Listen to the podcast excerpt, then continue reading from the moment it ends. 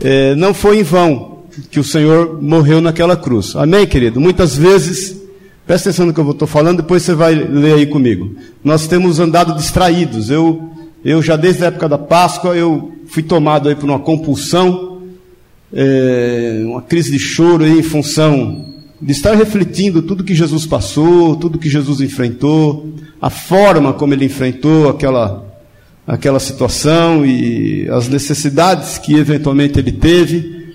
E nós então temos meditado sobre isso. Eu meditei, eu falei um domingo acerca disso, de todos os temas, né? Depois, no outro domingo, o bispo Daniel ministrou. É, põe, coloca ali, por favor. Quanto a tudo estar. Não, eu ministrei, né? Quanto a tudo estar preparado. Então, tudo sempre está preparado. No dia 23 do 5. No dia 26, o bispo Daniel ministrou o compromisso. Eu ministrei na quinta-feira, tudo está preparado. Domingo passado, o bispo Daniel ministrou esse compromisso que foi selado naquela cruz. Hoje, é, quinta-feira, agora, o pastor Pacífico ministrou que na cruz se cumpriu toda a profecia. Hoje eu vou ministrar na cruz, Jesus venceu o pecado. Quinta-feira você vai ser ministrado. Jesus, na cruz, venceu Satanás. Domingo que vem é ceia. Eu vou ministrar. Na cruz, Jesus destronou a natureza adâmica. Depois, na outra quinta, dia 14, na cruz, Jesus nos deu filiação divina. Amém, queridos? Aí nós vamos terminar. Agora, é extremamente importante, irmãos, porque não é possível que a gente não entenda o propósito da cruz. Amém, irmãos? E é necessário que a gente esteja sensível espiritualmente para poder dar, dar, dar vazão a esse entendimento, ter sensibilidade para entender que isso é um propósito, é um propósito sério. Amém, queridos?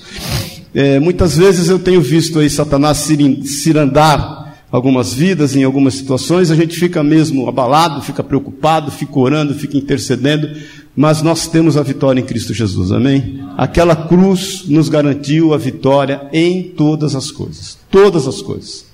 Toda autoridade foi dada ao Senhor, nos céus e na terra.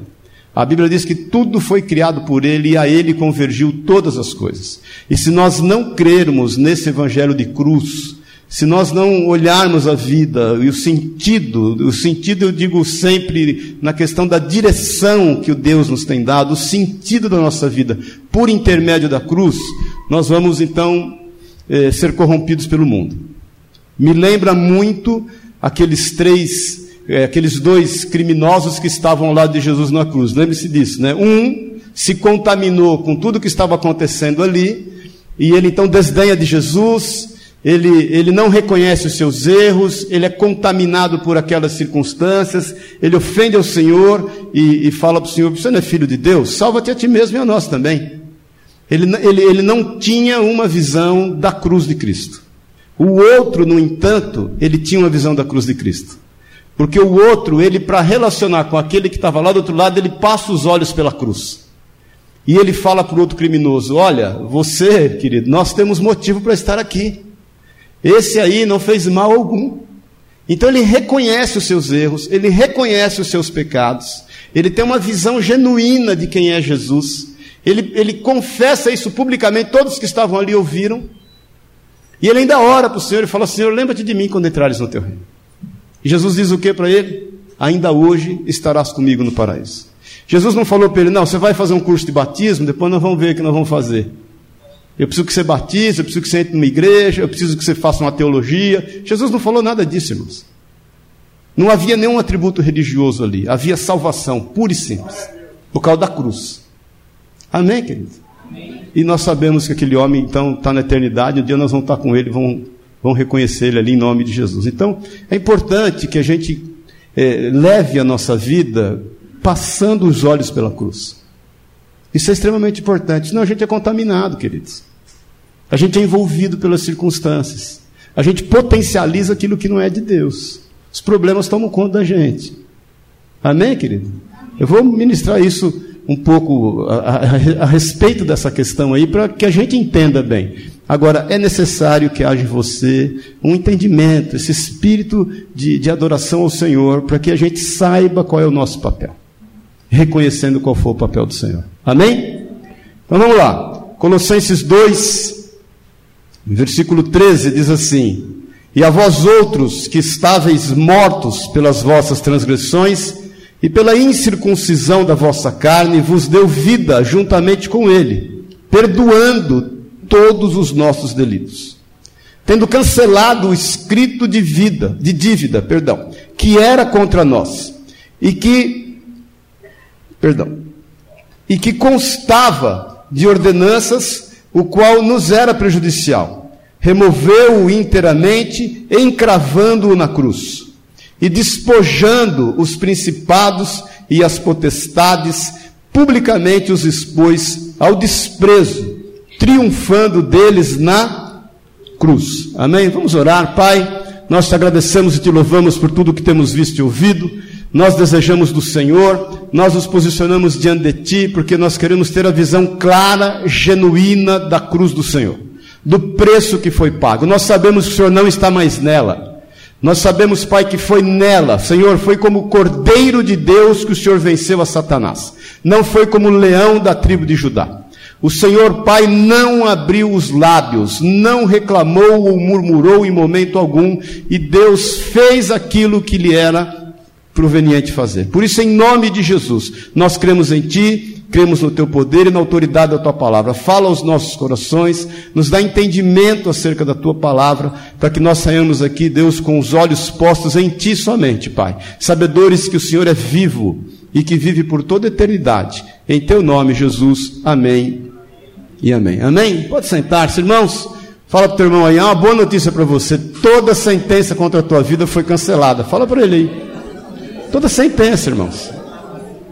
Porque às vezes nós somos tomados por atributos de religiosidade e ficamos né, sentenciados, ficamos sob domínio de sentenças e ficamos buscando todo e qualquer tipo de sentença contra a nossa vida, para quem sabe a gente possa se sentir um pouco melhor. Irmãos, Jesus foi morto por amor da tua vida. Ele subiu naquela cruz e cancelou, a palavra de Deus diz, ele rasgou toda sentença que havia sobre ti. Ele inutilizou, ele inoperou, ele fez com que Satanás fosse totalmente inoperado quanto à tua vida. Todos os teus pecados, todos os teus delitos, eles foram cancelados. Agora, muitas vezes nós somos confundidos quanto a esses pecados. O que é então esse pecado? Muitas vezes nós temos a questão do pecado, aquilo que é certo ou errado. Isso é errado, porque o pecado não se atém ao que é certo ou errado. O que é certo para nós é errado para outros. Amém, querido? Isso é uma questão até cultural. A gente se atém ao pecado, ao que faz bem ao que faz mal. Eu quero analisar um pouco com você o que foi, o que foi perdoado, qual pecado foi perdoado. Que tipo de pecado? O que aconteceu que Jesus cancelou o pecado? Qual foi o pecado, irmãos, original de Adão e Eva? Adão e Eva pecaram, caíram aonde? Fala para mim. No paraíso. Eles não caíram em nenhum contexto de dificuldade, eles não caíram em nenhuma circunstância difícil. Eles não caíram em meio a algum problema, ou administrando um deserto.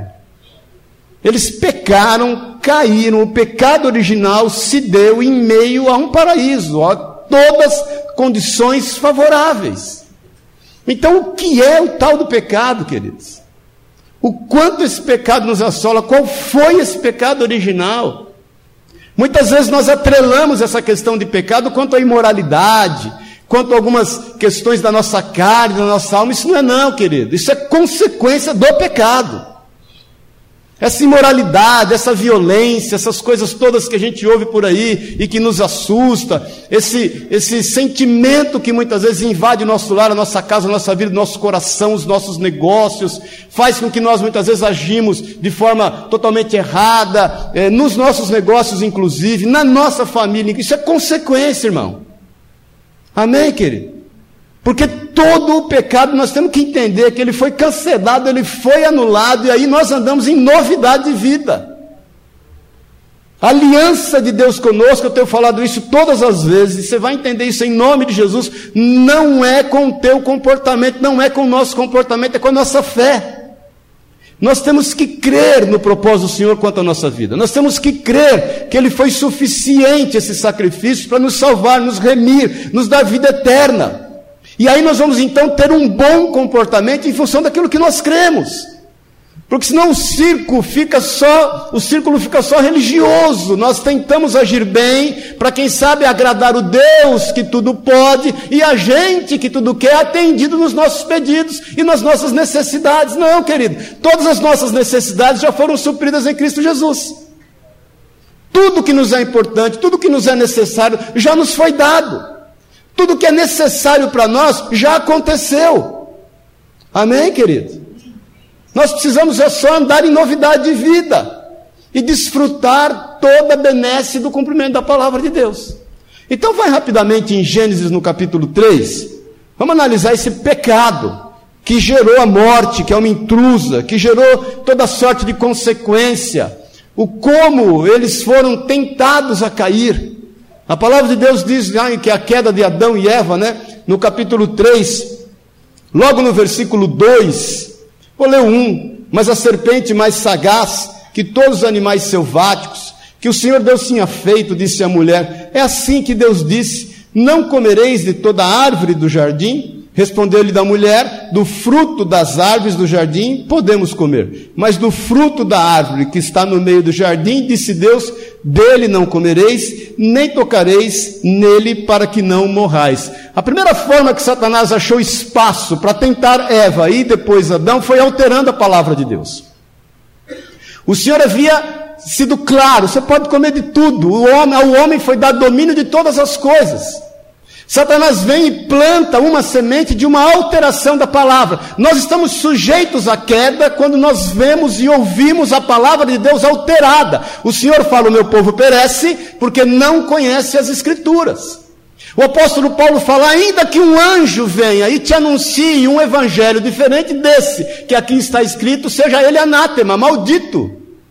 Então a primeira coisa, irmãos, nós temos que estar atento quanto à alteração que tem havido da palavra de Deus, e isso não é de hoje. Porque isso é uma grande semente para que a gente caia em pecado. Mais ainda, para a gente correr aqui. Então a serpente disse à mulher: É certo que não morrereis. O diabo sempre tem uma mentira na boca.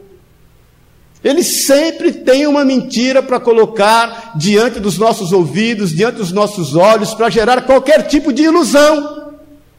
Irmãos, deixa eu te falar uma coisa aqui: o pecado tem consequência. Amém, querido? O pecado tem consequência. Não pense você que qualquer delito, erro que você venha fazer, isso é natural. Do jeito que existe a lei da gravidade, existe a lei da semeadura. O que você plantar, você vai colher. Amém, querido? Se você sair daqui e meter a cabeça na parede, você vai arrumar no mínimo um galo, se não arrumar um problema maior. É consequência. Todas as vezes que você age de forma irracional, e nós vamos ler isso já já, você vai colher um fruto disso. Então, se você um dia estourou o rojão, meu irmão, você tem que ficar para ouvir o barulho. Paz do Senhor. Esse negócio de estourar o rojão e não querer ouvir o barulho, você tem que admitir isso. Então, se Satanás tem mentido para você e você tem dado vazão a essa mentira de que você não vai administrar o fruto do seu erro, meu irmão, isso tem que cair por terra na tua vida agora em nome de Jesus. Amém, queridos? Nós estamos sendo claros aqui? Versículo 6: Porque Deus sabe que o dia em que dele comerdes, se vos abrirão os olhos, e como Deus sereis conhecedores do bem e do mal. Então, Satanás planta ainda nos corações essa questão da autodivinização. Ou seja, você não precisa de Deus. Você não precisa de Jesus. Você dá conta de todas as coisas, mas isso é normal acontecer no nosso meio. Eu, eu tive um problema sério com isso em 2002 que eu estava orando a palavra, olha, eu já bispo, já tinha plantado muitas igrejas, tudo certinho, nunca, a minha vida tudo arrumadinha, tudo certinho com o Senhor, fazendo a obra, pagando o preço, chegando de madrugada em casa, saindo de manhã para trabalhar, e um dia, uma noite, eu estou orando a palavra de Deus, de joelho, na cama, do lado assim, eh, do lado da cama, de joelho, orando, me deparei lá com Lucas, quando o Senhor fala assim, sem mim nada podeis fazer, eu orando aquilo, eu orei na hora para o Senhor, falou, Senhor, será? Será que eu preciso de tudo do Senhor? Pois eu abro loja, eu fecho loja, pois eu, eu, eu tenho fábrica, vendo fábrica, mando embora funcionário, faço óculos, vendo óculos, eu tenho lá não sei o que, faço não sei o que lá, já abri não sei quantas. De sinceridade de coração, foi exatamente isso que eu orei. Aí o Senhor ministrou meu coração e a minha vida de um jeito, irmãos. Deu entrar num deserto de entender que realmente sem Jesus eu nada posso fazer. Resumo da história: hoje, até a roupa que eu vou pôr, eu oro. Senhor, em nome de Jesus, que roupa que eu vou pôr? Porque nem roupa, nem me vestir. Às vezes eu fico parado frente do guarda-roupa e falo, Senhor, nem me vestir eu, eu, eu sei e eu não posso pagar um personal stylist. Não tem essa grana. Então me ajuda aí. Me ajuda, porque se deixar, eu sou boco-moco, do tempo do boco-moco. Amém, querido? Então nós dependemos do Senhor. O diabo quer colocar isso para que a gente incorra no erro. Mas aí, no versículo 7, é, 6, perdão. Vendo a mulher que a árvore era boa para se comer, então isso aguça o nosso senso do apetite, o nosso paladar. Irmãos, nós somos levados a erros por curiosidade. Ninguém, irmão, todos nós adoramos olhar uma fechadura. Paz do Senhor. A gente tem um. Se, se, curiosidade não fosse pertinente ao homem, o Facebook não faria tanto sucesso. Paz do Senhor. Amém, querido? Porque a gente sempre quer saber. Às vezes a gente fica irritado com o que sabe, mas quer saber. Tem gente que entra no Facebook e fica irritado, mas não deixa de entrar. Nós estamos falando a verdade aqui ou não, irmão? Porque a curiosidade é pertinente a nós. Esse, esse, esse esse algo palatável. Então Eva foi tentada nisso. Ela olha e fala: pô, afinal de contas, até que não é ruim o negócio, a árvore é boa para se comer e ela é agradável aos olhos. Irmãos, a concupiscência é dos olhos. Se os teus olhos forem bons, todo o resto será. Amém, querido? Então, às vezes, os nossos olhos nos levam a situações que nós não deveríamos estar, mas ainda não chegou o pecado. É só a forma de ser, tentado. Mais ainda, no mesmo versículo, e ela é árvore desejável para dar entendimento. Aí é, é a, a absolutização de si mesmo. É você entender que você é absoluto em si mesmo. Nós queremos o entendimento independente de Deus, irmãos. A ciência nunca vai conseguir ser objetivo em si. Não tem jeito. Saiu agora uma declaração de um cientista japonês que ele reconhece a existência de Deus. Ele fala: não é possível que não exista Deus. É impossível que isso tudo foi criado sem a presença de um Deus. Ele não fala o credo dele, ele não fala se ele é cristão ou não, mas ele reconhece Deus. Então, uma das formas de nós cairmos em pecado é nós acharmos que somos absolutos. É ao contrário, irmãos. Quem é absoluto é Deus e a Sua palavra. O resto tudo é relativo. Tudo é circunstancial. Tudo vai passar. Amém, queridos? Então, isso tudo criou um contexto para que Eva e Adão caíssem no pecado original. Veja bem, o pecado original não foi ali que, como a gente aprendeu muitas vezes quando era pequeno, lá no catecismo, eu lembro que eu aprendi que era aquela maçã que foi provada, né? E que aquela maçã simbolizava a vida sexual ali, que então Adão começa a ter com Eva. Irmãos, a Bíblia diz que o Senhor já havia sentenciado Adão e Eva a terem filhos, a multiplicarem, e caso você não saiba ainda, isso é, é, é necessário que eles se relacionassem. Paz do Senhor. Então não quero gerar nenhum tipo de choque em você, mas isso era necessário. Esse não foi o erro original. A imoralidade não foi o erro original. Não dava para ser imoral. Não tinha Globo ainda na época para gerar imoralidade. Amém, querido? A violência não podia ser gerada ainda. Não tinha Adão, não tinha, Adão não tinha nem sogra para falar dela, gente. Amém, querido? Não podia ter fofoca, não podia ter calúnia, não podia ter nada. Adão não tinha nenhuma moça para olhar, só tinha Eva. A Bíblia diz que todos os animais já tinham sido colocados diante dele e ele não achou auxiliadora que lhe fosse idônea. Ele acha isso em Eva. Eva foi formada de dentro dele. Eva é a personificação de tudo quanto ele sonhara quanto companheira. Eva já estava dentro de Adão, querido. O Senhor tira dele aquilo que ele sonhava. Amém? Então o Paulinho vai casar com a Camila agora em setembro. Glória a Deus, mais um que nós vamos despachar. Agora, e não foi fácil, hein, Paulinho? Aonde é que a Camila estava, querida? Ela estava dentro do coração do Paulinho. Amém? Quando Paulinho põe os olhos nela, testifica de que ela é a mulher dele. Deus tira a Camila de dentro do Paulinho. Deus tira a Amanda, e que bonitinho, Amanda e o Gabriel. Da onde saiu Amanda? Fala para mim de onde saiu Amanda. De dentro do Gabriel. De dentro dele. Então o Senhor conosco é cuidadoso, é zeloso. Então Adão não tinha nem outra moça para fitar os olhos, querido. Faz cair por terra da tua vida agora, em nome de Jesus, que o nosso erro, o nosso pecado, o nosso delito, ele restringe algumas questões morais, algumas questões comportamentais. Não é isso, querido, é antes disso, isso aí é consequência. Amém, querido? Isso é só consequência de uma vida sem o Senhor. Então eles caem, e a primeira coisa que acontece, a palavra de Deus diz que abriram-se os olhos, no versículo 7 de ambos, e percebendo que estavam nus, cozeram uma figueira. A primeira coisa que acontece é a perda da inocência. Eles perdem a inocência, começam a se enxergar de uma forma então carnal, humana, limitada, totalmente conduzida, e o pior ainda, que começa aí sim o, o, o grande delito, eles querem resolver o problema da sua falha.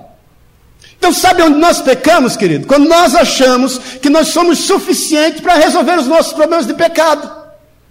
Porque eles vão e fazem para si vestes. Eles querem encobrir aquela vergonha, eles não querem se expor em momento algum. Nós começamos a pecar e toda a consequência do pecado sobre a nossa vida, quando nós entendemos que nós vamos dar jeito no nosso erro que nós vamos ser independentes de Deus, que nós não vamos precisar para Deus. Já usei de Deus para pecar, não vou precisar de Deus para resolver o meu problema. Está errado, querido. Quem está me dando, diga amém. Eles fazem vestes para si, aquilo não resolve nada. Quando ouviram a voz do Senhor Deus, que andava, estava no jardim na viração do dia, o que, que eles fazem? Eles, imagina você querer brincar de esconde-esconde com Deus. Se esconderam. Nós às vezes estamos assim. Sabe por quê, querido? O pecado, ele gera vergonha. Paz do Senhor. E ninguém gosta de passar vergonha. Se eu franquear o microfone aqui, vem aqui conta os seus pecados todos, essa semana, hoje, não, eu vou me expor. A gente quer se esconder. E toda vez que a gente parte por um caminho de estar se escondendo dos nossos delitos, dos nossos erros, dos nossos pecados, até porque a gente quer encobri-los, a gente está pecando. Mais ainda, daqui a pouco nós vamos escarafunchar mais ainda. Eles se esconderam da presença do Senhor Deus, o homem e sua mulher, por entre as árvores do jardim. Imagina essa brincadeira como ficou. O que não falta é árvore por aí para a gente se esconder. Muitas vezes a gente se esconde atrás dos negócios. Paz do Senhor. A gente se esconde atrás do dinheiro, a gente se esconde atrás de alguns bens, a gente se esconde atrás da religiosidade, a gente se esconde atrás do discurso, a gente se esconde atrás de alguns versículos decorados, a gente se esconde atrás de alguns comportamentos,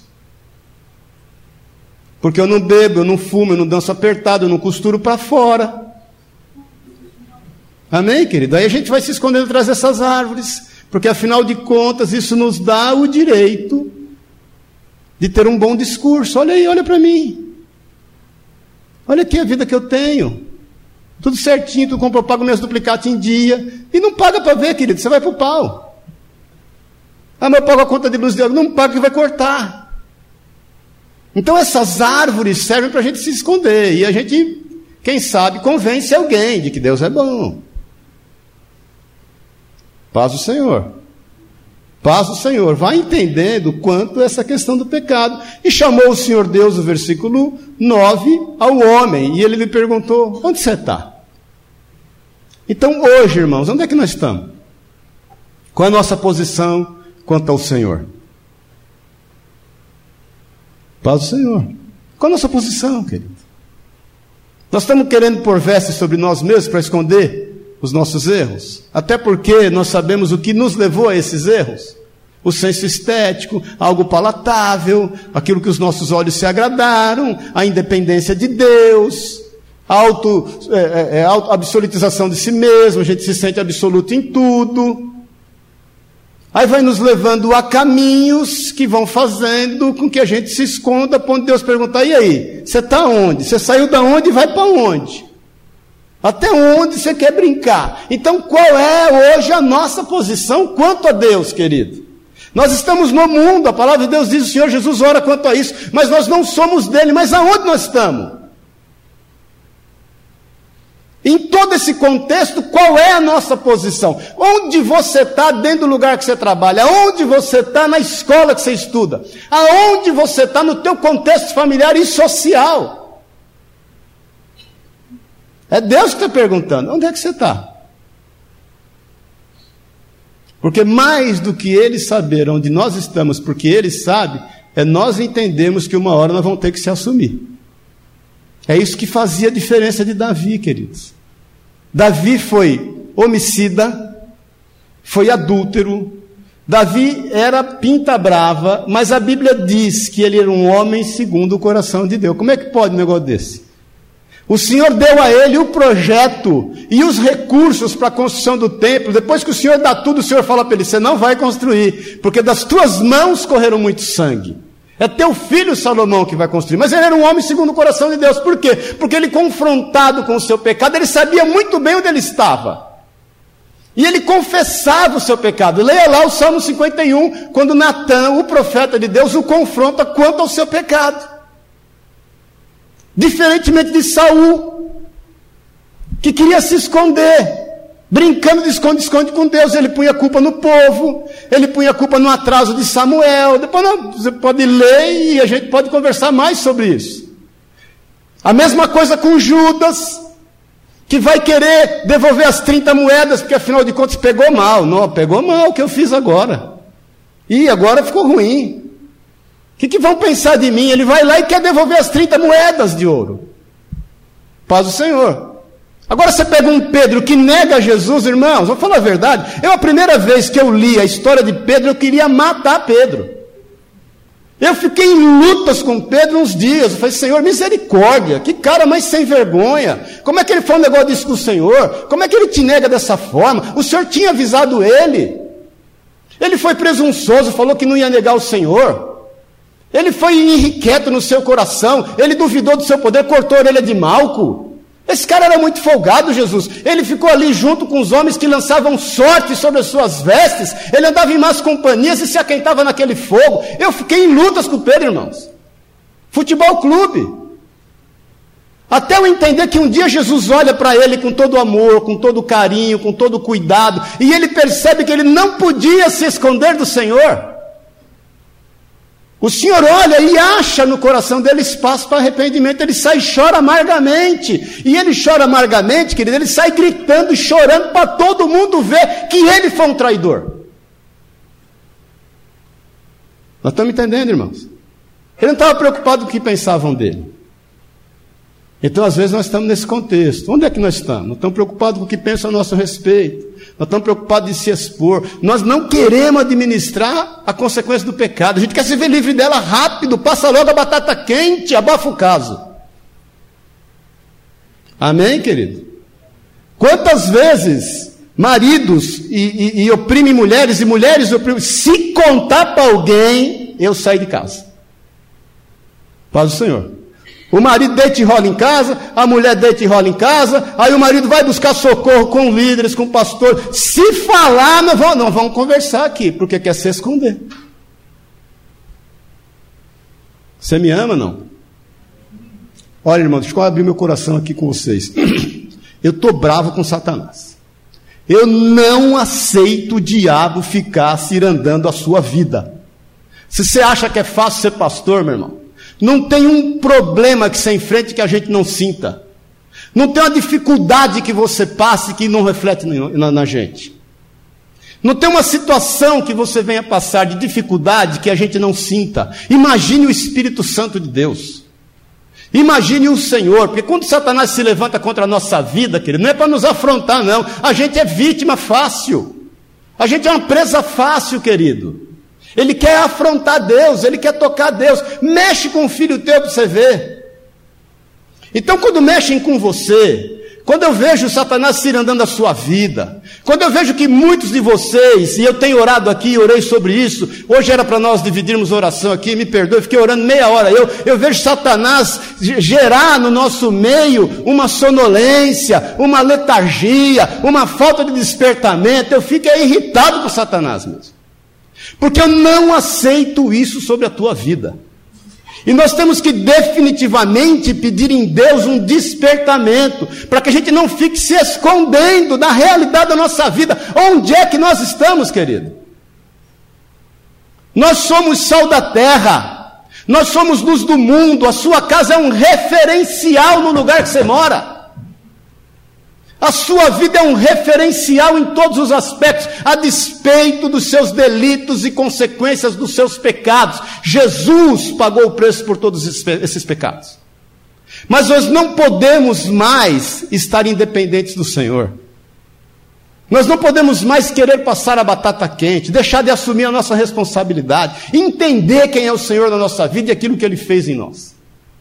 E eu não aceito em nome de Jesus, em hipótese alguma, que Satanás se levante contra a tua vida, se levante contra a tua família, se levante contra os teus negócios, contra a tua saúde, contra a tua alma, com problemas emocionais, que a depressão, o estresse tem assolado as pessoas de uma forma absurda. Eu não aceito em nome de Jesus, eu quero te convidar a não aceitar isso sobre a tua vida. Aceitar a enfermidade como se fosse algo normal Aceitar a ruína da tua casa como se fosse algo normal. Aceitar a ruína dos seus negócios como se fosse algo normal. Todo mundo deve. Qual é o problema de dever? Está quebrado isso na tua vida em nome de Jesus, querido. O Senhor constituiu os teus negócios para que você seja próspero naquilo que você fizer. A aliança de Deus é contigo, não é com o mundo. Olha, queridos, Isaac plantou numa terra de seca, numa terra de fome, ele colheu cem vezes mais naquele ano. A honra de Deus é sobre a tua vida, como foi com José. Toda a família de José foi salva por causa da postura dele. Isso é sobre a tua vida. Nós temos que ter postura de quem crê no Senhor. Amém, querido? Então eu tenho que entender, irmão, que o pecado original não é compromisso moral, não.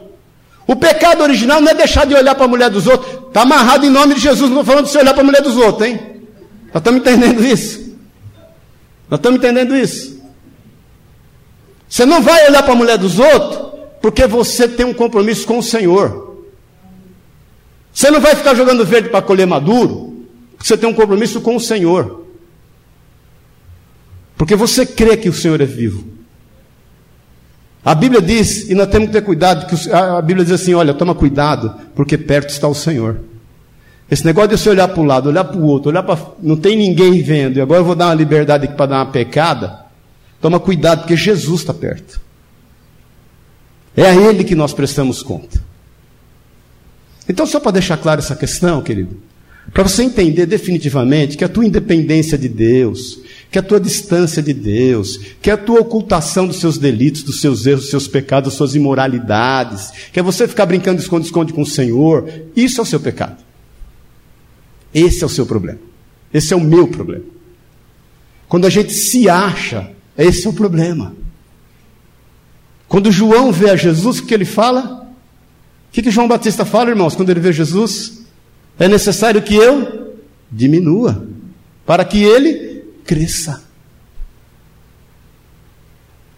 O que, que o apóstolo Paulo fala? Não mais eu vivo, mas Cristo vive em mim. Então, sabe qual é o problema do nosso pecado, irmãos? É nós estamos distantes do Senhor. A gente não está buscando ajuda. A gente quer esconder aquilo que nos envergonha. A gente quer dar jeito nessas questões da nossa vida. Aí nós deixamos de viver uma vida cristã normal. Paz do Senhor. Então abre em Isaías 1. Eu vou te falar de cinco questões que o pecado gera na tua vida e na minha vida. Amém, querido? Tem alguém que está vivo aqui? Diga amém. amém. Eu te falo uma coisa que eu estou irritado é com Satanás, não é com você não, viu irmão? Amém? Mas eu, eu, tenho que deixar claro isso aí, porque, cara, eu não aceito. Eu, eu simplesmente não aceito. Amém, querido? Eu não aceito. eu não tenho condição de aceitar o diabo se andar na tua vida. Eu não aceito ele se andar na minha, não aceito ele se andar na tua, não aceito ele se andar nos teus negócios, não aceito ele se andar na tua família, nos teus filhos, eu não aceito. Porque eu sei que Jesus pagou um preço. Então Isaías, que viveu 800 anos antes de Jesus, profeta do Senhor, ainda no reino, quando ele não era dividido, começava o movimento da divisão do reino. Isaías, ele fala uma palavra, e eu quero meditar com você no versículo 1. 1, quem achou, diga amém. amém. Visão de Isaías, filho de Amós, que ele teve a respeito de Judá e Jerusalém, nos dias de Uzias, Jotão, Acas e Ezequias, reis de Judá.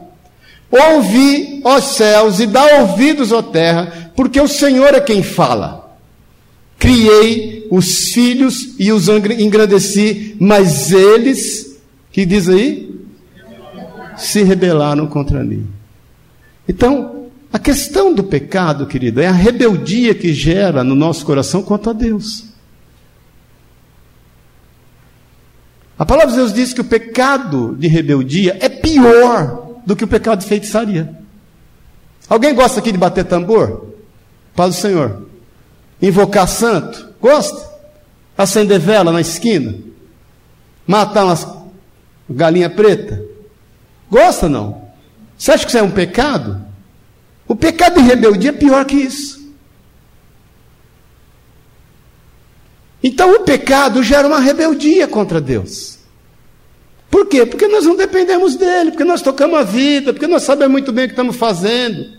Tiago fala: olha, meu irmão, quando você for viajar, nem assim eu vou para aquela cidade, vou negociar, vou vender, vou comprar. É se Deus quiser. Amém, meu irmão?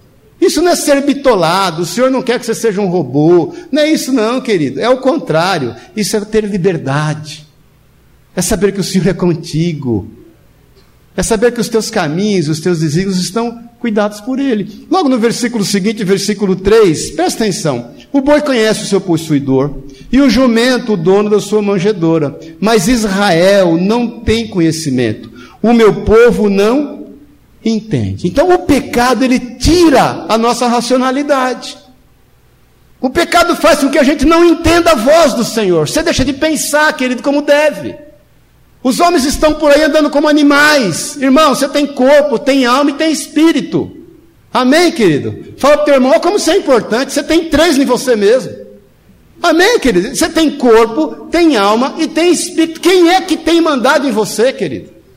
Qual a diferença tua para aquele cachorrinho abençoado que você tem na tua casa? Vamos falar a verdade, aquele cachorro não é uma benção? Primeiro que ele não fala o que pensa. Amém, querido? Ele age por instinto, por intuição. Mas ele é só aquilo ali. Qual a diferença nossa, querido? Hoje os homens saem por aí, o, fim do mundo, a semana passada, cinco santistas, pegaram três meninos, dois meninos e uma moça que era namorada de um deles, no metrô, porque estava com camisa do Palmeiras. Imagina, nós estamos no século 21, 2015, querido. Mataram o menino a paulada. Como é que pode um negócio desse? Eu estava vendo esses dias um filme lá, o Hércules, eh, o outro que a gente estava vendo lá, lá da época medieval, e eu estava olhando e falei, é igual, tá igualzinho. Que vinha um com a lança, matava o outro, outro pegava um negócio, arrancava a cabeça do outro, está igualzinho. Então o pecado tira a racionalidade, as pessoas estão por aí como animais. Você sai pelo trânsito hoje, está igual aquele cachorro louco, você vai andando com o cachorro, ele vai, pega, pega outro cachorro que está lá na grada, ele fica rosnando, latindo, é igual você no trânsito. Pode, Senhor. E rosna, e late, e quer matar, e, é, e eu vou. E, é igualzinho, querido. Só que tem uma vantagem o cachorro. Ele vira as costas dali, ele até esqueceu o outro cachorro. Você passa com ele de volta na mesma calçada, ele passa abanando o rabo, vai cheirar o outro, não está nem aí, você não. Se você encontrar o cara na outra esquina, você quer explodir o carro dele. Então o pecado, meu irmão, essa independência de Deus, esse desejo de andar sozinho, de não compartilhar sua vida, de não buscar cura, de não se expor, isso vai tirar o teu raciocínio lógico. Você foi feito à imagem e semelhança de Deus. A imagem de Deus em você, ela, ela sempre vai te acompanhar. Você sempre vai carregar a imagem de Deus. Quando Deus cria todas as coisas aqui em Gênesis, estava conversando isso com o Pedro hoje, ele usa dois verbos. Quando ele cria todas as coisas, ele usa o, verbo asa, A-S-A-H. Ou seja, ele cria, a, a, a, a intenção daquele verbo é dizer que ele criou de algo nunca existente, de algo não existente.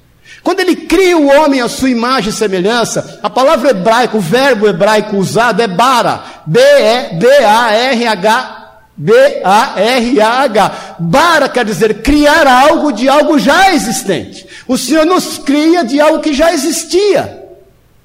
E Ele coloca em nós a sua imagem e a sua semelhança.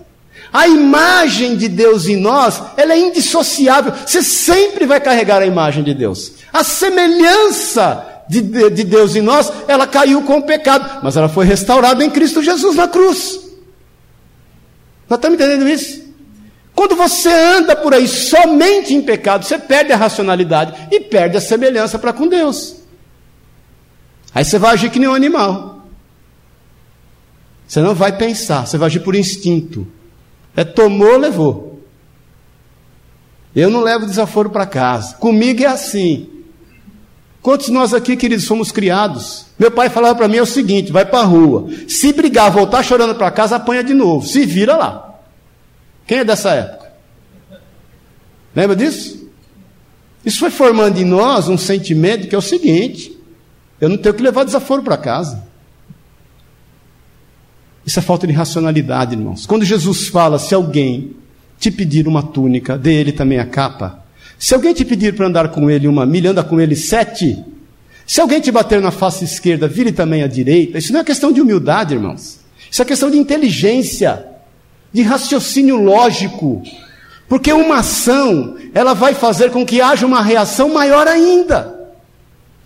Amém, querido? Quando alguém age contra você e você age em favor da situação, você não reage, você não vai por instinto, você mata aquela ação. Amém, irmãos? Eu já falei isso uma vez, vou repetir, há muitos anos atrás, ainda quando eu assisti o Fantástico, eu vi uma moça, faixa preta de karatê, ser entrevistada, e ela tinha sido assaltada, e o que, que ela fez no meio do assalto? Ela fugiu. E aí o repórter perguntou para ela, a repórter, era uma mulher, perguntou para ela, ah, minha querida, era uma japonesinha, você é faixa preta de karatê, você podia render o, o ladrão, você podia tomar tudo quanto é medida aí, e, e até prender o ladrão, como é que você foge? Ela falou assim, porque correr é uma forma de defesa. Paz o Senhor. Quando eu levei o tiro, sabe por que eu levei o tiro? Porque eu reagi. Porque eu olhei para aquela arma e pensei é de brinquedo essa porcaria. Eu olhei para a cara do menino, um ladrão, que tinha 15 anos de idade, eu pensei assim, ele não vai ter coragem de atirar, é muito menino. E saí com o carro. Quando eu saí, levei um tiro. E se ele deu para ameaçar? Não, ele deu para matar, porque pegou na cara. Então deixa eu te falar, meu irmão, minha irmã. Essa independência de Deus está tirando o teu raciocínio lógico.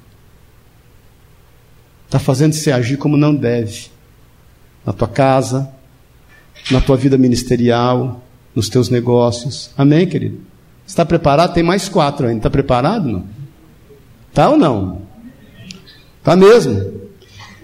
Então vamos lá do versículo 4. Ai desta nação pecaminosa, povo carregado de iniquidade, raça de malignos, filhos corruptores, abandonaram o Senhor, blasfemaram do Santo Israel, o que, que diz aí? Voltaram para então o pecado, sabe que traz à nossa vida? Retrocesso.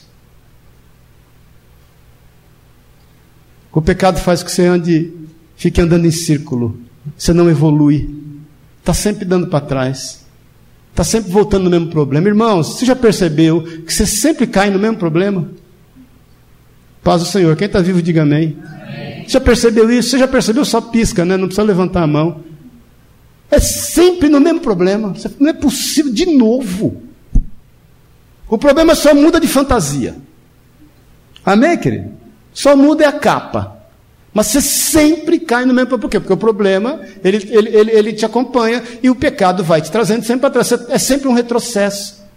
está sempre tendo que começar de novo, sempre fazer de novo. Meu, não é possível, de novo. É isso aí, querido, enquanto nós não entendemos que esse pecado foi banido da nossa vida em Cristo Jesus e olharmos para essa cruz. Paz do Senhor. Eu te amo, viu, irmão? Vai lá no versículo seguinte. No versículo 6, vamos.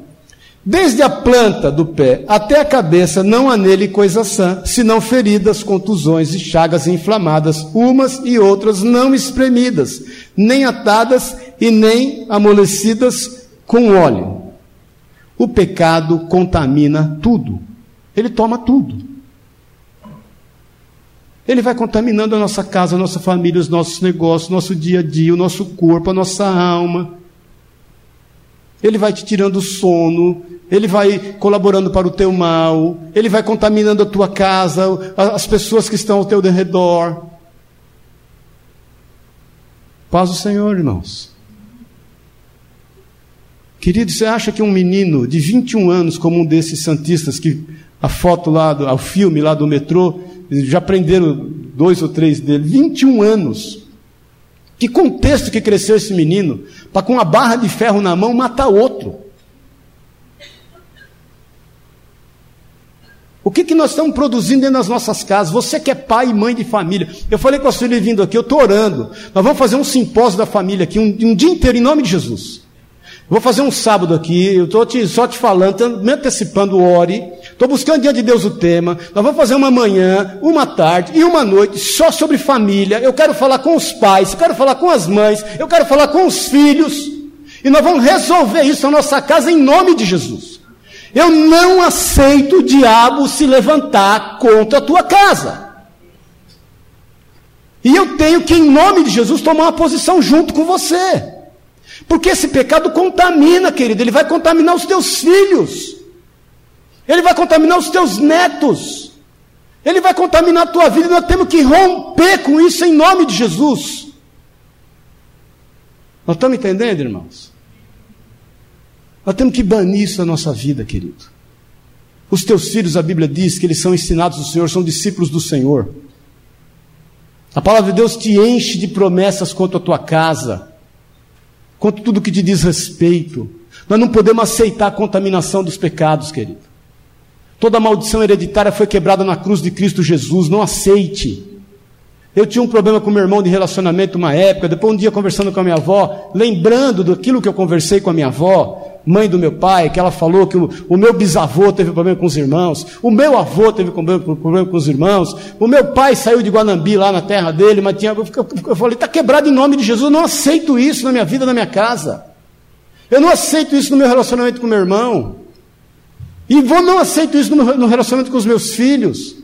Por parte da minha mãe é a mesma coisa. O, o, o, avô da minha mãe, ou seja, o meu bisavô, brigou com um pai que tinha uma fábrica de calçado lá em Gênova, um homem próspero, rico, pegou a mulher, pegou a filha, veio, se atirou 30 dias em navio, chegou aqui no, no Brasil, com a mão atrás e outra na frente, para recomeçar a vida, nunca mais voltou nem para dar notícia para o pai. Então nós temos que repreender isso em nome de Jesus, essa contaminação, esse contágio, esse negócio do pecado tomar tudo no que diz respeito a nós, querido. Nós temos que repreender e não aceitar isso em nome de Jesus. Amém, querido? Tem só mais dois, nós vamos terminar. No versículo 7, a vossa terra está assolada, as vossas cidades consumidas pelo fogo, a vossa lavoura os estranhos a devoram em vossa presença, e a terra se acha devastada como numa subversão de estranhos. Então é o seguinte: o pecado atrai maldição. Nada dá certo. Paz do Senhor. As coisas não andam, não tem prosperidade Sabe, irmãos, uma coisa é nós não sermos perseverantes. Porque é o seguinte, você está passando por problema, por dificuldade, todo mundo aqui passa. Quem está passando por problema aqui, bem-vindo ao clube.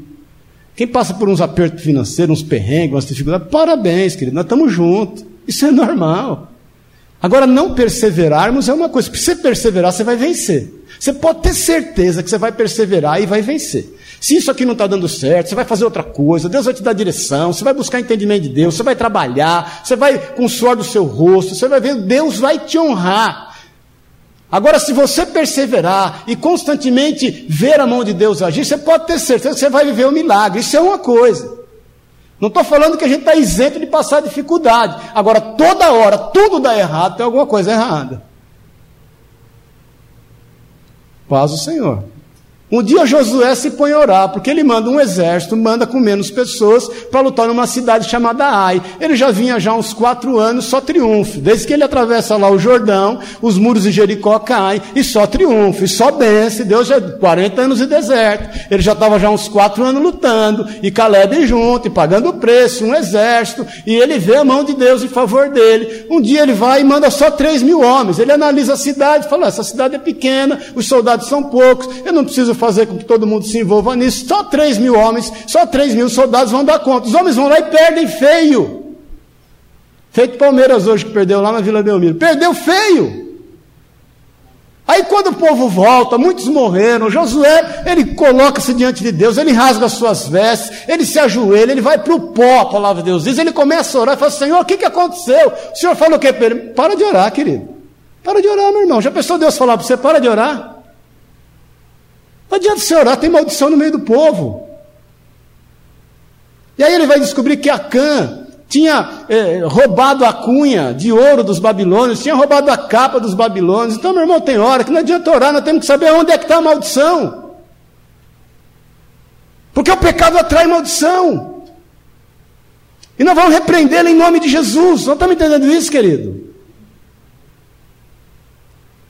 Porque Deus te chamou para dar certo. Você vai perseverar e você vai vencer em nome de Jesus.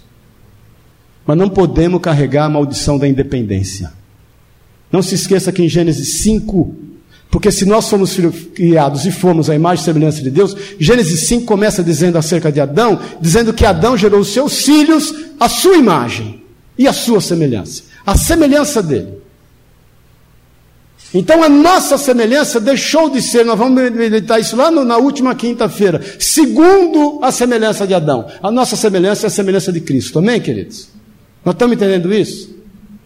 Então nós temos que romper com essa questão de toda e qualquer maldição na nossa vida. Versículo 10 a 14, nós estamos terminando. Ouvi a palavra do Senhor, vós príncipes de Sodoma, prestai ouvidos à lei do nosso Deus, vós povos de Gomorra, de que me serve a mim a multidão dos vossos sacrifícios, diz o Senhor. Estou farto dos holocaustos, de carneiros e da gordura de animais cevados, e não me agrado do sangue de novilhos, nem de cordeiros, nem de bodes. Quando vindes para comparecer perante mim, quem vos requereu e a, a só pisardes os meus atos?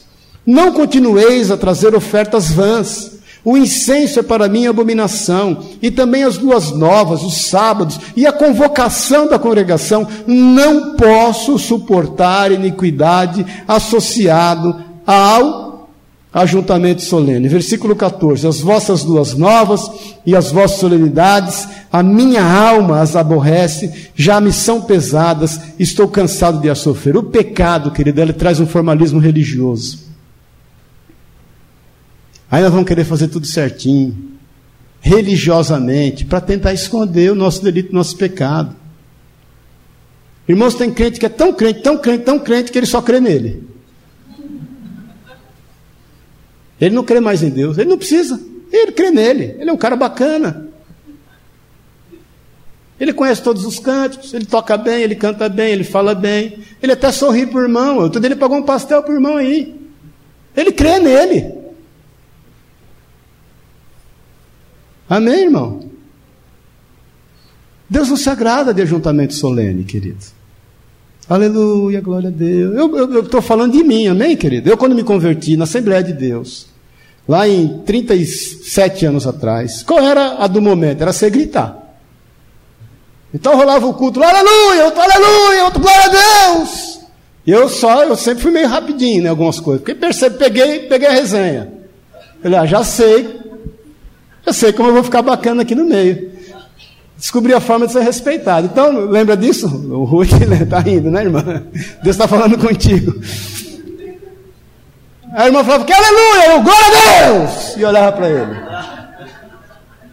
Cara. Aí o cara olhava, porra, esse rapazinho chegou agora, olha aí. Voz boa.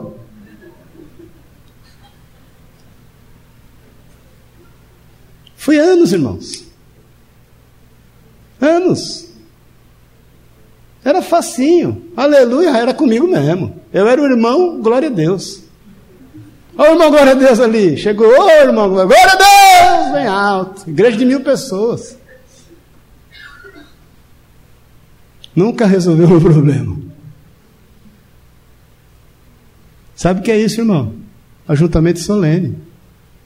Eu não estou falando dos outros, não estou falando de mim. Paz do Senhor. Religiosidade é gerada pelo pecado. Eu tenho orado a Deus, Senhor, ajunta aqui esse povo quebrantado, um exército de adoradores, pessoas dispostas a te servirem. Irmãos, quantas vezes você já pensou em desistir essa semana? Quer que eu conte as minhas? Quer, vão medir qual mais vezes? Porque nós não estamos aqui para um ajuntamento solene, querido. Paz o Senhor. Nós não estamos aqui buscando a bênção de Deus. A bênção de Deus já é nossa, nós já temos. Nós já temos, irmão. Desculpe te avisar, você está atrasado. Você chegou tarde. Nós já temos a bênção. Nós estamos aqui para adorá-lo, para reconhecer quem somos e quem Ele é. Ele é o grande. Ele é o cabeça. A gente aqui está tudo igual. Sabe que o bispo aqui tem mais que o pastor? Pé para lavar. Nós estamos tudo na mesma coisa, irmão. Quantas vezes você me vê limpando o banheiro, varrendo o chão aqui, ué? Não tem um domingo que eu não vou limpar aquele banheiro ali, não, que não seja limpo. É porque antes do culto vem uns abençoados aí que só o sangue de Jesus. A irmã Cida limpa bem limpinho mesmo. Mas às vezes eu vou lá porque eu estou preocupado. Nós não estamos aqui para formalismo religioso, querido. Quantas vezes eu vejo que não, às vezes não tem fluído, nós estamos podendo falar a verdade aqui, tem um só nos visitando ali, me perdoa, viu, irmão? Eu costumo ser mais amável. Pedro trouxe o irmão aí. viu, Vitão? Depois você segura a onda com ele aí. É...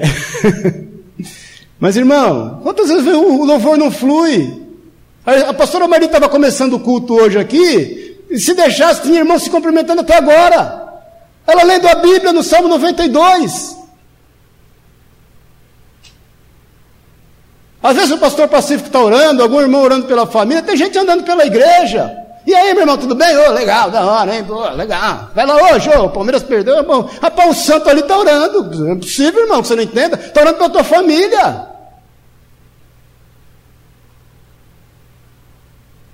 Paz o Senhor, irmãos. Quantas vezes eu estou pregando, vocês estão no celular, não sai do celular. Eu um dia fiquei irritado aqui, sabe o que eu fiz? Você não deve ter percebido, mas falei, derruba esse Wi-Fi aí. Pergunta para o Zizal, derruba, por que derruba essa porcaria desse Wi-Fi? Não é possível.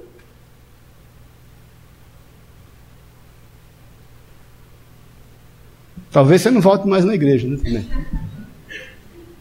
Mas vou continuar pregando a verdade aqui.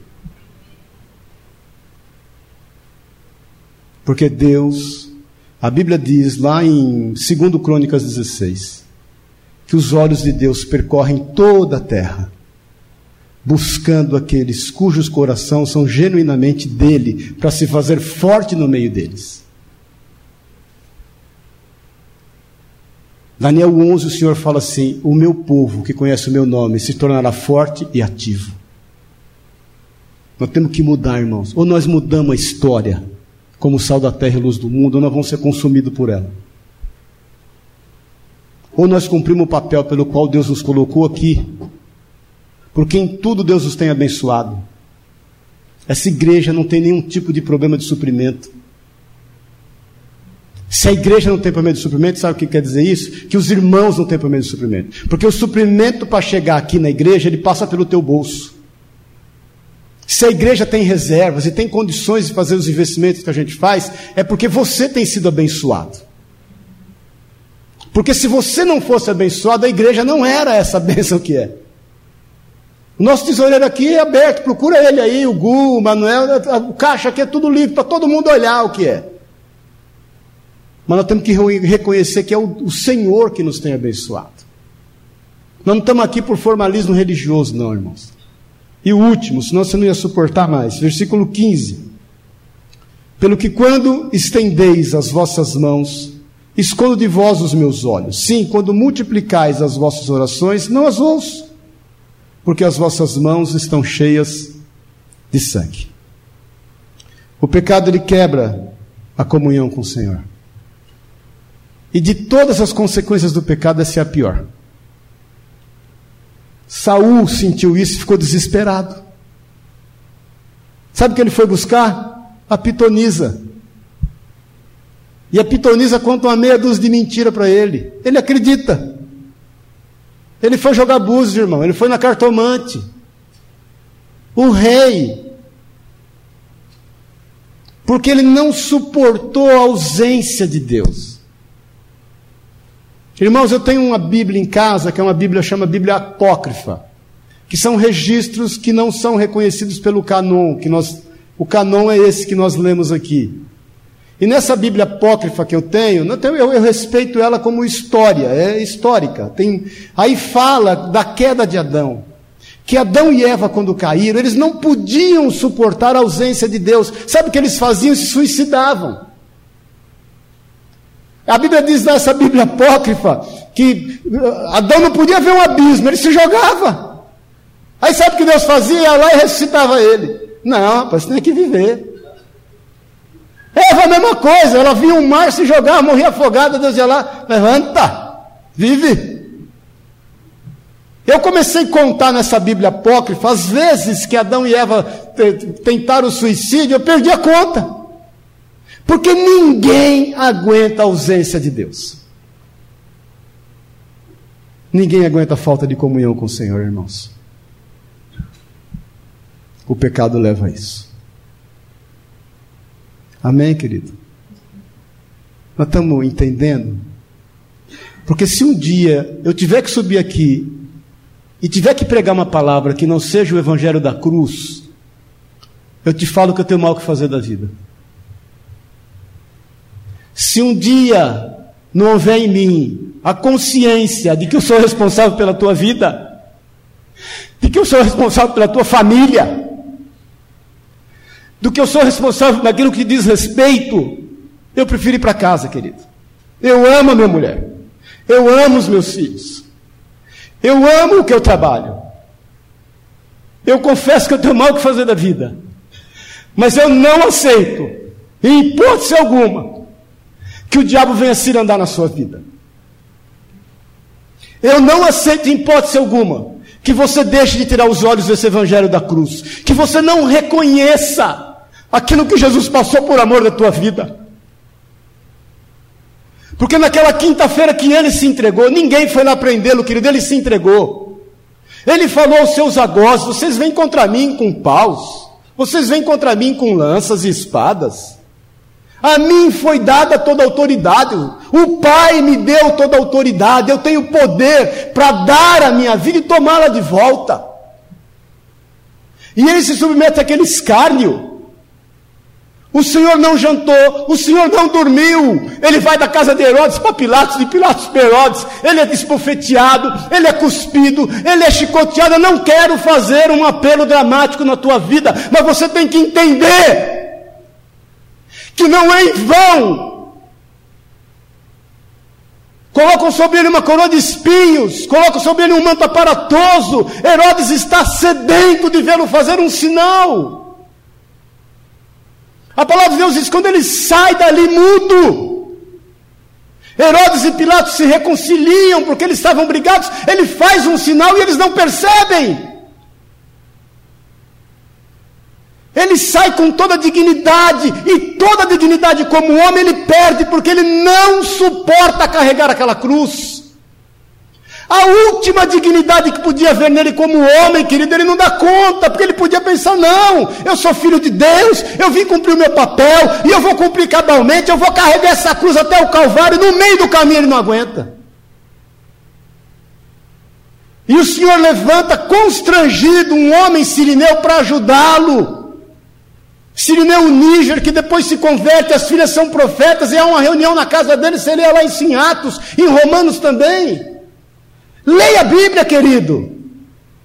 Se você acha que você pode suportar alguma coisa sozinho, deixa eu te contar uma coisa que nem Jesus conseguiu.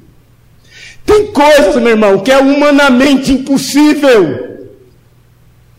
É impossível você passar sozinho. Nós estamos entendendo isso, irmão? Então você acha aqui que nós não ligamos para a tua vida, que você pode tocar a vida como deve, que você pode fazer e desfazer do jeito que você tem feito. Eu vou te dizer que você está enganado em nome de Jesus e o diabo está mentindo para você. Nós somos um corpo, nós somos uma igreja, ninguém aqui está brincando. Nós temos um papel, se nós não resolvermos nós os nossos problemas, essas cadeiras vão continuar vazias. Se nós não nos entendermos definitivamente, tem irmão aqui que não conversa com outro. Ué. Está pensando o quê, querido? Você acha que eu estou aqui para brincar? Você está aqui para brincar? Jesus pagou o preço, querido. E ele nos ligou nas regiões celestiais. A palavra de Deus diz que nós somos ressuscitados com ele. Nós já morremos para esse mundo, querido. Você vai andar nesse mundo, você vai prosperar, Deus vai te abençoar. Irmãos, ó, se tem alguém aqui que passou luta, eu já passei, muitos aqui passam, mas você nunca deixou, e eu nunca deixei de ser honrado por Deus. Sabe o que é viver milagres? Nós vivemos milagres todo dia, queridos. Todo dia nós vivemos milagres. Eu louvo a Deus quando eu passo e vejo alguém comendo. Eu passo na área da alimentação do shopping, eu louvo a Deus. Se o irmão lá não agradece, se a pessoa não agradece pelo alimento dele, eu estou agradecendo pelo alimento dele, porque é um milagre que aquele homem está comendo. Aí. É um milagre nós estarmos comendo e bem, querido. Eu duvido que tenha alguém aqui que não comprou um ovo de Páscoa nessa Páscoa. Que não comeu um chocolatinho, ainda que seja um bombom. Então Deus tem cuidado de ti, meu irmão. Agora, se nós não despertarmos, se nós não fizermos o nosso papel, se nós não formos curados em nós mesmos, nós não vamos conseguir fazer mais nada. Então, esse foi o pecado, irmãos. Se o acusador está te condenando acerca de alguns comportamentos morais, deixa eu te contar, ele está só te distraindo. Esse não é o problema. Não é pior do que Pedro ter negado Jesus. Não é pior do que Davi ter feito os homicídios, os cometidos homicídios que ele cometeu. Não é pior. Porque você está se esquecendo de depender do Senhor. É de viver o Evangelho da cruz. É de pedir a Deus amor pelas pessoas. Amor. Senhor, me dá amor. Me faz olhar as pessoas com amor. Relacionamento, querido é você poder andar com as pessoas e, a despeito dos seus limites, você honrá-las e respeitá-las. Isso é relacionamento. Às vezes o irmão não anda no mesmo ritmo que você. Às vezes a irmã não pensa rápido como você. Mas você discernindo isso, sabe dos seus limites e a respeita e o respeita. Nós precisamos aprender a se respeitar. Aqui ninguém é melhor que ninguém, querido. Amém, querido? Ninguém aqui é melhor que ninguém. E eu vou te falar que eu conheço a vida de muitos que estão aqui. Conheço porque eu sou pastor. Eu não sou pastor desleixado, eu sou pastor e eu procuro saber da tua vida. Eu posso não viver teu dia a dia, mas a tua vida eu sei dela inteira. Você pode ter certeza que o Espírito Santo é fofoqueiro. Pode ter certeza, irmão. Agora desperta tu que dormes nós não vamos passar despercebido. Você tem que entender definitivamente que o Senhor morreu por ti. E vamos ficar em pé e volta lá em Colossenses, por favor. Colossenses 2.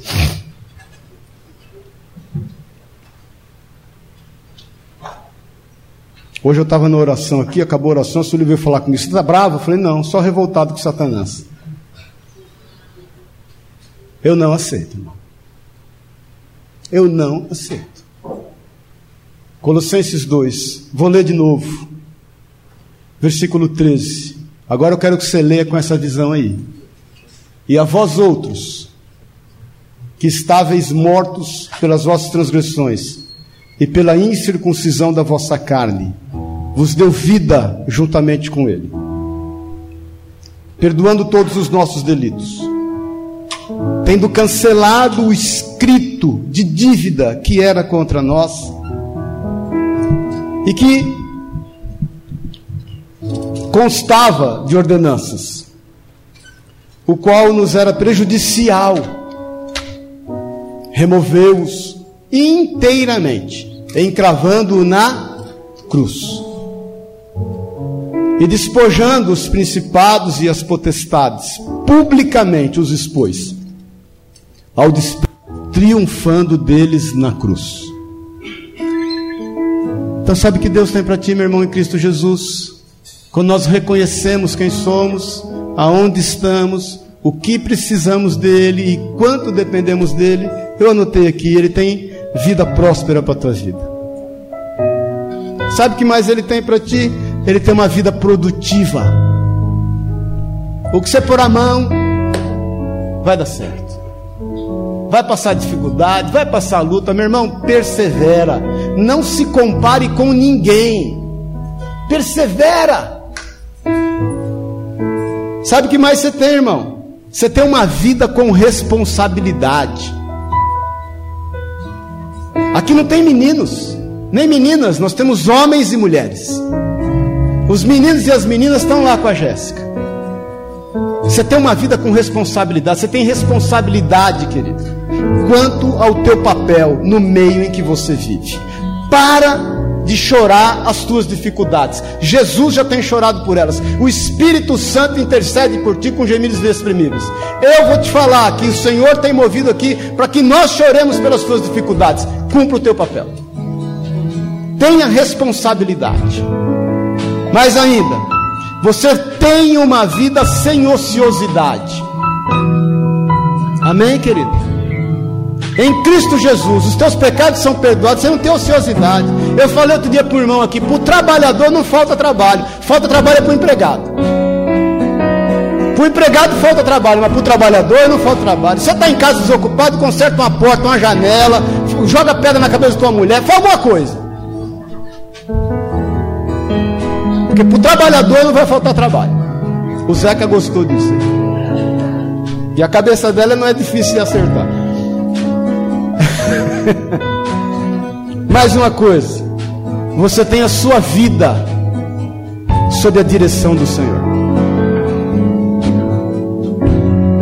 Quando você acorda, meu irmão, o Senhor já tem um sentido para a tua vida. Amém? Amém, querido? Nós estamos entendendo isso.